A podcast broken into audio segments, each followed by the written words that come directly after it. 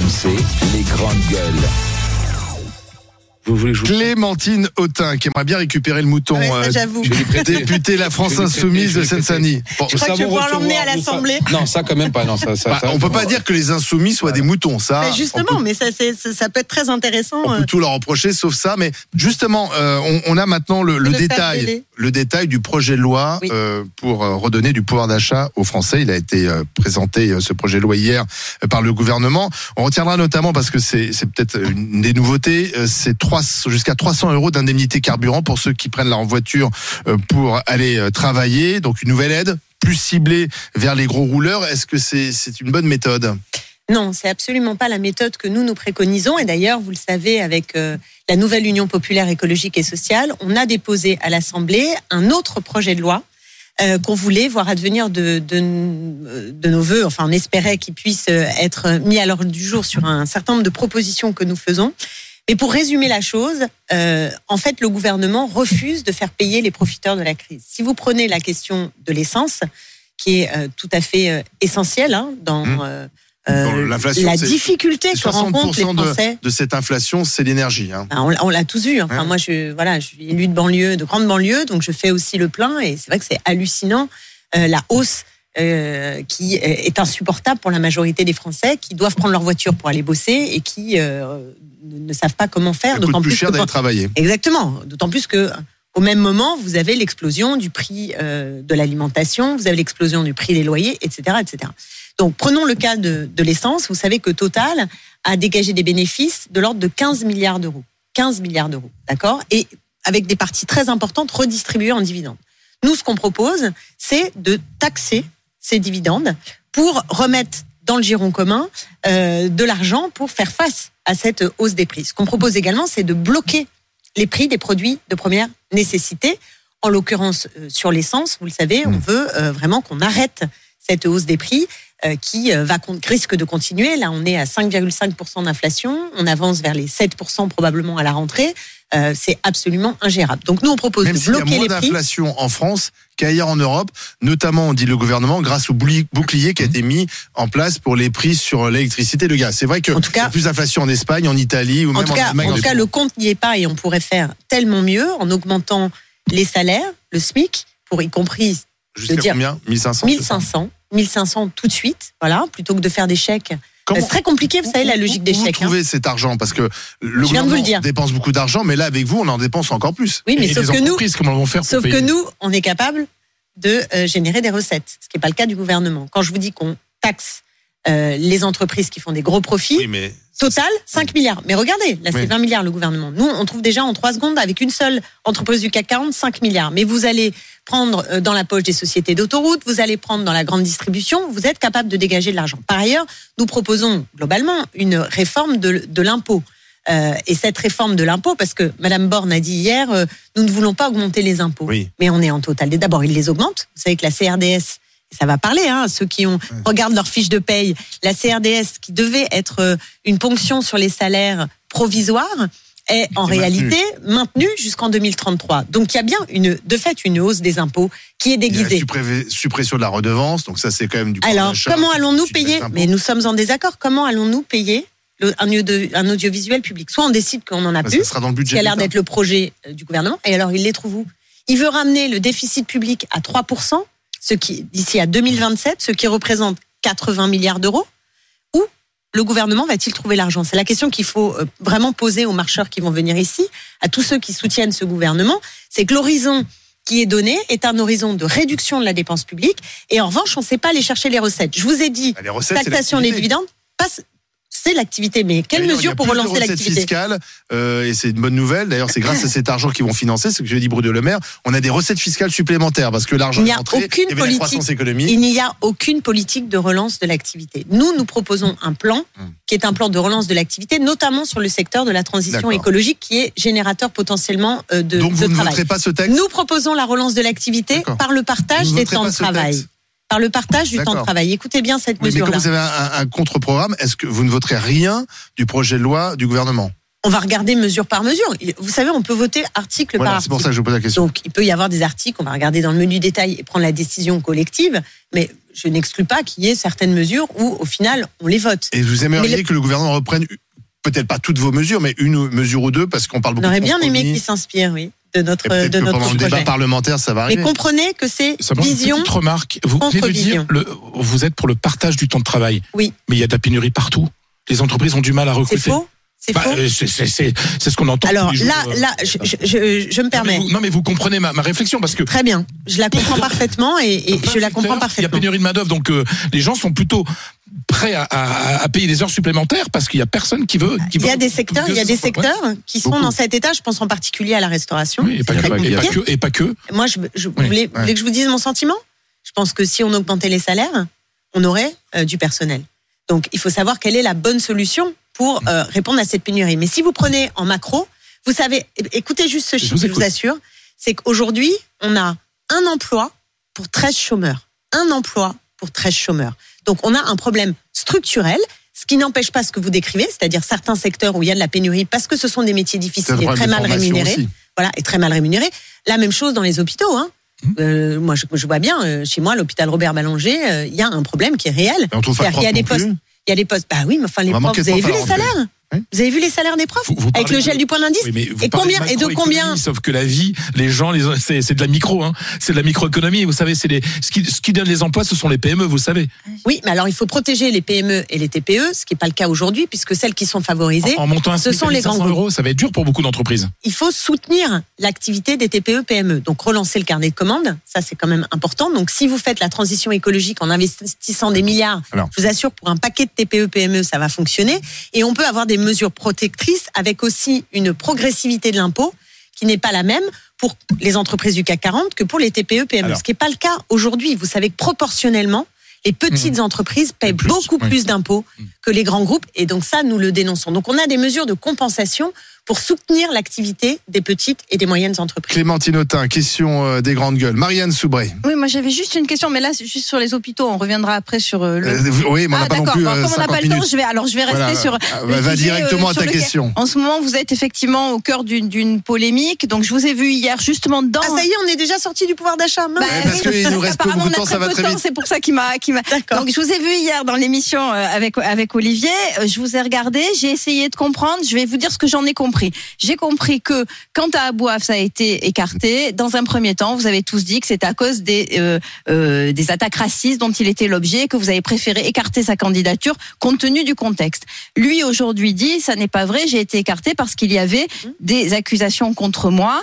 Euh, c'est ce que j'ai compris, hein, de, de, de Ah, je, je me permets tout de suite Oui. là. De, en fait, ce qui s'est passé, c'est que euh, on l'a écarté. Voilà. C'est-à-dire qu'on on a Il y avait eu des témoignages. j'ai bien compris. On a eu des Voilà. témoignages dont j'ai été euh, Dans le cadre de destinataire, pas dans le cadre de la commission parce que moi j'en fais pas partie. D'accord. J'ai été mise en copie et j'ai moi-même rencontré l'une des plaignantes vis-à-vis de Taboif personnellement. Sachant Voilà. qu'aujourd'hui, il n'y a pas de plainte contre lui. Il n'y a pas de plainte parce que les femmes ne veulent pas porter plainte, Voilà. parce qu'elles ont peur, parce que la médiatisation est aussi un frein terrible. Plus on en parle, moins elles ont envie de porter plainte. Je ne vous cache pas. Alors l'avocate que je suis, euh, juste une parenthèse par rapport à ça. Vous avez raison, c'est très bien qu'il y ait un comité. Vous êtes le seul parti où il y a un comité et on ne peut que s'en féliciter. Par contre, je vous ai entendu hier dire que euh, les femmes avaient peur de porter plainte, etc. Il y a quand même un gros effort qui a été fait par la police et je ne saurais que vous encourager à les aider, à Je- je accompagner passe les femmes. temps à le faire. Vraiment, euh, faites-le parce que vous Je savez comme moi et, et quand on est avocat, on sait que la justice, elle doit pas se faire dans votre commission ou ailleurs. Elle doit se faire dans les commissariats et ensuite dans les Je suis tribunaux. parfaitement d'accord avec vous et d'ailleurs je ne cesse de dire qu'un mouvement politique n'est pas la justice. Voilà. Un mouvement politique n'établit pas la C'est vérité. bien de l'entendre. Un mouvement politique, euh, en revanche, a des règles internes de fonctionnement. Et nous, nous voulons euh, prémunir notre mouvement des hommes violents et faire en sorte qu'il y ait également une corrélation, une adéquation entre les principes féministes qu'on affiche et la réalité des hommes que l'on promeut. Donc, on est allé le voir pour lui dire voilà, tu ne peux pas être investi par la France insoumise au regard des témoignages dont nous disposons. Et à ce moment-là, on lui a dit il y a deux solutions. Soit tu te retires. Les femmes ne voulaient pas que ce soit public. Hein. Je le dis et je le redis, les femmes ne souhaitaient pas que ce soit public. Et par ailleurs, il y avait un autre problème, c'est qu'à partir du moment où ça devenait médiatisé, vous voyez bien la situation dans laquelle se trouve Tahabouaf. C'est qu'il ne peut pas se défendre, les témoignages ne sont pas publics et il n'y a pas la Bah, justice pour que lui-même. C'est ce c'est qu'il ce vous qu'il vous reproche. Bah, Bah, il- mais il pose une vraie question. Ah, tiens, je vous- Ça- à, à ce sujet. C'est une, c'est une vraie alors, à ce question. sujet, écoutons. Difficile. Alors écoutons ce que disait son avocat maître Bourdon, qui était l'invité ce matin d'Apolline de Malherbe. d'évidence, euh, il y a eu une espèce de précipitation d'un certain nombre de partis, poussés par une vague citoyenne, par une exigence de vigilance tout à fait légitime et compréhensible de se doter de, de, de procédures de filtrage, de sorte que dans un temps bref, on puisse dire à un candidat, écoutez, là, il y a des soupçons, etc., etc., il faut que vous mettiez de côté. Je suis pas aussi là cela. Mais je dis simplement que tout ça s'est fait dans un tel bricolage. T'as Bouaf a essuyé des plâtres, des plâtres très douloureux, très durs, euh, d'un dysfonctionnement, d'une inadaptation euh, de ces mécanismes qui, encore une fois, ont été conçus dans la précipitation. On aurait dû le présenter une narration des faits. Ah oui, c'est ça. Euh, Boave, si c'est pas finalement ce qu'on lui reproche précisément, et, donc il n'y a, pas le droit finalement à un débat contradictoire. Exactement. Et, Vous et- reconnaissez ça que ça Ah, mais, dysfonctionne et moi, je, je pense qu'on est devant une difficulté et qu'on n'est pas au bout de l'expérience qu'on a mis, il, euh, a payé, qu'on a il a- mis en il a place. payé un peu les pots cassés là.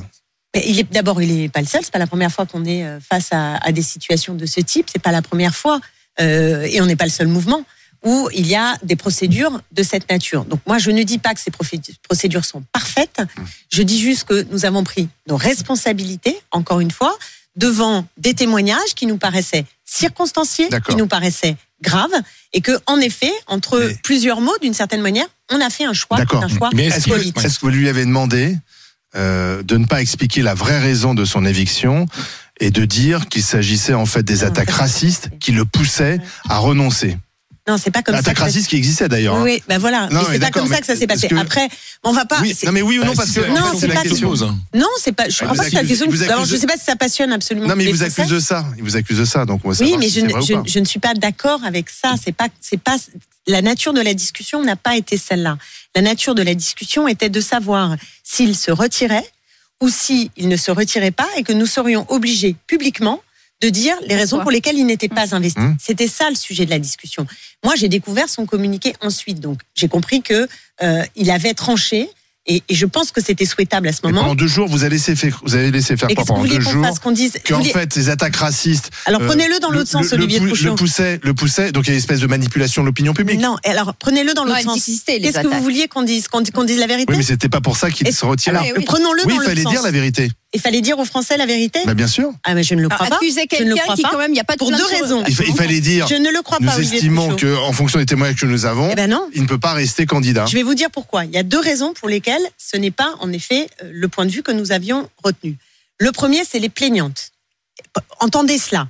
Les femmes ne souhaitaient pas que ce soit public. Là, je vais vous dire, faire une confidence. La victime, la première qui est venue me parler, la femme qui, qui, qui m'a donné la première de visu le témoignage, elle s'est assise en face de moi. La première chose qu'elle m'a dite, c'est je ne veux pas parler parce que je ne veux pas participer à la campagne contre lui, Oui. qui est une campagne raciste et domestique. Elle m'a parlé à moi. Oui. Elle ne veut pas parler publiquement. Entendez-le. terrible. hein. Premier, oui, c'est terrible. Oui, c'est terrible. Vous savez, c'est je, je suis d'accord que des gens terrible. d'une communauté ne peuvent pas dénoncer un violeur de la même communauté. C'est quelque chose qui existe. La même, pourquoi vous préjugez qu'elle est de la Euh, même non, communauté Et non, bah, c'est pas. En tout cas, elle vient vous voir. Elle n'a pas été venir la, Communauté des insoumis, je Non, vous n'avez pas compris. Elle ne voulait pas, euh, par son témoignage public, euh, finalement participer, Donc, euh, de la on camp- protégeait quelqu'un qu'elle pas le protéger, ne pas participer. Elle ne l'a pas protégé. Elle a parlé dans la, elle a parlé dans la, elle a parlé dans la, dans la cellule. D'accord? Elle Oui. a parlé dans la cellule. Bah, C'est Et, ambigu. deuxi- et deuxième, ambigu. et deuxième point, il y a deux arguments, si, si vous pouvez me permettre. Le deuxième, c'était aussi pour Tahabouaf. À partir du moment où vous savez qu'il n'y a pas de plainte Bah oui, c'est ça. publique, que donc il va être, euh, voilà, comme il est aujourd'hui, Ouais. c'est-à-dire accusé euh, euh, d'agression sexuelle Ouais. grave sur la place publique Oui. sans aucune possibilité de se défendre. Vous voyez bien qu'il y a un problème. Vous, vous voyez bien qu'il y a une difficulté. Mais Donc ça, la volonté, c'est le cas pour beaucoup de personnalités. Exactement. Eh ben, mais euh, ça, excusez-moi, il y, en a beaucoup qui ont, qui ont du coup refermé la chape de plomb. bien de le reconnaître. On peut faire mieux, on peut faire mieux, on peut faire comme. PPDA, on peut faire comme a été fait avec beaucoup d'autres Bah cas. non, il y a des C'est-à-dire ne rien dire. En fait, cours. vous avez sanctionné C'est-à-dire ne rien dire. Vous l'avez jugé, vous l'avez condamné. Non, sans non, ah non, on défendre. l'a pas non, jugé, non, on l'a non, pas non, Il a condamné. Il a perdu son Bah, investiture. oui, d'accord, mais oui, c'est une non, chose de mettre quelqu'un de côté en lui disant il y a trop de casseroles, on n'en sait rien, écoute, Ah, on c'est va une voir. sanction quand même. Mais attends, mais Non. c'est une chose de dire, c'est une chose de dans dire, sens-là, oui. Oui, dans ce sens-là, oui. Non, non, non, non, non, mais- vraiment, non, mais je, moi, je, je prends. Non, mais je suis d'accord avec vous sur ce point. il- Oui. il- il a- il a été sanctionné, Oui. peut-être sur des affirmations erronées. Et qui n'ont pas été vérifiés.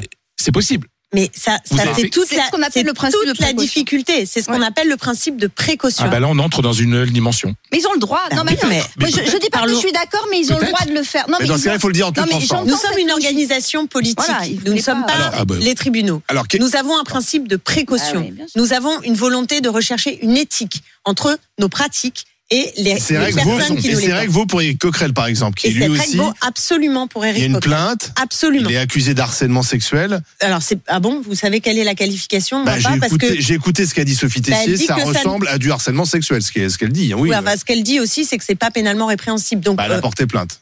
oui, donc c'est alors on va, on- on va voir. Mais là, en l'occurrence, elle a saisi elle, la cellule. Non, mais c'est le même traitement. Elle a saisi Oui. la cellule, d'accord? Et donc, la cellule s'empare de ce sujet et va Il n'y aura pas de estimer. poids de mesure. Il n'y a pas de poids de mesure. Par Parce que Eric Coquerel ne par contre, pas ce que je peux vous chez dire- vous que non, ta voix. c'est- par contre, ce que je peux vous dire, non, non, ce que je peux vous dire, Ouais. c'est que les faits n'ont strictement rien Voilà, à voir. C'est ce que je vais vous dire. Voilà, je me permets quand ouais, même. C'est important. Et Et, c'est bien aussi de faire des distinctions. Et On voit encore que les choses moins, rien à- et encore plus rien à voir avec Monsieur Abad. Non, mais Et j'ai entendu sur BFM en permanence la comparaison. Euh, vous demandez que Abad démissionne et vous laissez Eric Coquerel. Excusez-moi, entre euh, des témoignages de viol multiples avec usage de drogue pour parvenir à ses fins et ce qu'a raconté ce ficissier sur votre antenne, c'est-à-dire une drague insistante avec des mains sur les hanches, pardonnez-moi. D'accord, mais c'est bien de on faire ne des peut- distinctions on ne peut pas, je- on ne peut pas, ou alors, Parce qu'on a l'impression qu'on ne faisait plus distinction Ouais, entre pour- les faits. Non, mais pour comprendre simplement, les, faut faits, reprochés à Tahabouaf sont, contrairement aux faits reprochés à grave. Coquerel, pénalement, Plus grave. Ah pénalement, Oui, oui. vous vous souvenez, Ah oui. D'accord. pénalement répréhensible. Bon. D'accord. Kevin Non, Bossuet. ça, on comprend. Oui, bah- Kevin Bossuet. Sur la lutte contre les violences sexuelles, je suis évidemment d'accord. Moi, il y a deux choses qui m'ont choqué dans cette affaire. La première chose, c'est que finalement, à chaque fois que l'on critique Tahabouaf pour ses propos contre la police, tout de suite, on est taxé de raciste, on est taxé d'islamophobe. C'est-à-dire qu'on a, euh, c'est, c'est vous qui essentialisez euh, ce jeune homme Tahabouaf, alors que moi, très clairement, je m'en fiche de sa couleur de peau, je m'en fiche de sa religion, mais je condamne tous les propos qu'il a pu, qu'il a pu tenir contre la police, par exemple. Et c'est vrai qu'il y a eu une vague raciste de la part de l'extrême droite, mais je crois qu'il faut pas tout mélanger. On peut aussi avoir des critiques républicaines et un débat républicain. Et la deuxième chose, ce que je vous reproche, c'est que vous avez érigé ce garçon comme étant comme étant le symbole finalement de la jeunesse des banlieues. C'est-à-dire, euh, sauf que moi, des jeunes des banlieues, j'en croise tous les jours. Moi aussi. J'en- j'en- oui, Les ben, vous aussi. Ben, il y en a aussi. beaucoup qui aiment la police. Il y en a beaucoup qui aiment la République. Il y en a beaucoup qui ne pensent pas comme fina- finalement, vous l'avez érigé comme représentant des banlieues pour le jeter et pour le traiter de tous les noms par la suite. Est-ce que vous n'avez pas l'impression finalement d'égratigner, d'avoir égratigné l'image de ces jeunes des banlieues? Et moi, j'ai l'impression que finalement, vous, vous- là, vous ne cherchez plus des électeurs, vous cherchez des victimes. Vous êtes sans arrêt en train de nous raconter, votez pour la NUPES parce que nous, on représente les musulmans. Votez pour la NUPES parce que nous, on lutte contre le racisme, etc. Mais, mais, mais je sais pas, il faut arrêter d'essentialiser les gens. Je connais des gens qui sont musulmans, je connais des gens qui sont d'origine étrangère et qui votent pour Macron ou qui votent pour la droite. Voilà, vous n'avez pas le monopole de la lutte contre l'islamophobie ou de la lutte contre le racisme et c'est ça que je vous reproche. Alors. Beaucoup, beaucoup de choses avec lesquelles je suis en désaccord avec ce qui vient d'être euh, dit. Euh, D'abord, je, je, je, je ne crois pas que euh, Tahabouaf euh, incarne l'ensemble de la jeunesse euh, des banlieues. Heureusement. euh, je, pense également qu'on peut tout à fait critiquer un certain nombre de ses propos, compris moi. J'ai été d'accord avec certains de ses propos, en désaccord Sans avec d'autres. Traité de raciste. Ah. Voilà, et je, et, je, et, et je combats le racisme, donc ça c'est clair. Mais vous ne pouvez pas nier, à l'inverse, que en revanche, l'extrême droite a décidé d'en faire sa cible. Bien sûr. Donc ça s'est plus passé dans cet ordre-là, si vous voulez. C'est que l'extrême droite a décidé que c'était la cible et a décidé qu'il était la quintessence de la représentation de tous ces sauvages euh, de euh, des banlieues populaires. Donc pour moi c'est plutôt dans ce sens-là.